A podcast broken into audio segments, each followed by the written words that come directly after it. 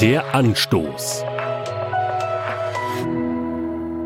Vielleicht nicht seit ewigen Zeiten, aber schon ziemlich lange streiten sich die Gelehrten über die Frage, ist der Mensch im Grunde gut und wenn er trotzdem zum Bösen tendiert oder sich zu einem unerträglichen Zeitgenossen entwickelt, ist er dann Opfer der Umstände oder falscher Erziehung oder in schlechte Gesellschaft geraten?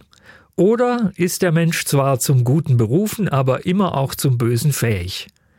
Im zweiten Fall wäre es vergebene Liebesmühe, allein die Umstände und die gesellschaftlichen Verhältnisse zu ändern. Viel sinnvoller wäre es dann, beim Menschen selbst anzusetzen und auf eine innere Veränderung zu hoffen.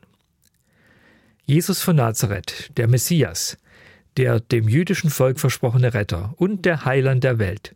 Für ihn war die Sache klar. Die Veränderung muss bei jeder und jedem Einzelnen ansetzen. Eine strenge Sittenlehre und eine noch so konsequente Vermeidungsstrategie macht aus von Geburt an fehlbaren, hinfälligen Menschen noch lange keine Heiligen.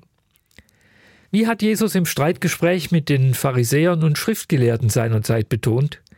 Nichts, was von außen in den Menschen hineinkommt, kann ihn unrein machen.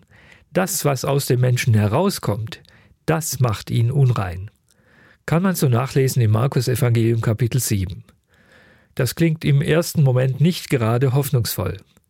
Aber Jesus hat auch die passende Kur zu dieser niederschmetternden Diagnose angeboten. Neu geboren werden. Nicht einfach die Fassade tünchen, sondern ein Neustart unter veränderten Bedingungen, erneuert, geklärt und verändert durch Gottes Geist. Veränderung von innen nach außen. Bei Jesus gibt's das ist das möglich. Der Anstoß. Auch als Podcast auf erfplus.de. ERF Plus. Tut einfach gut.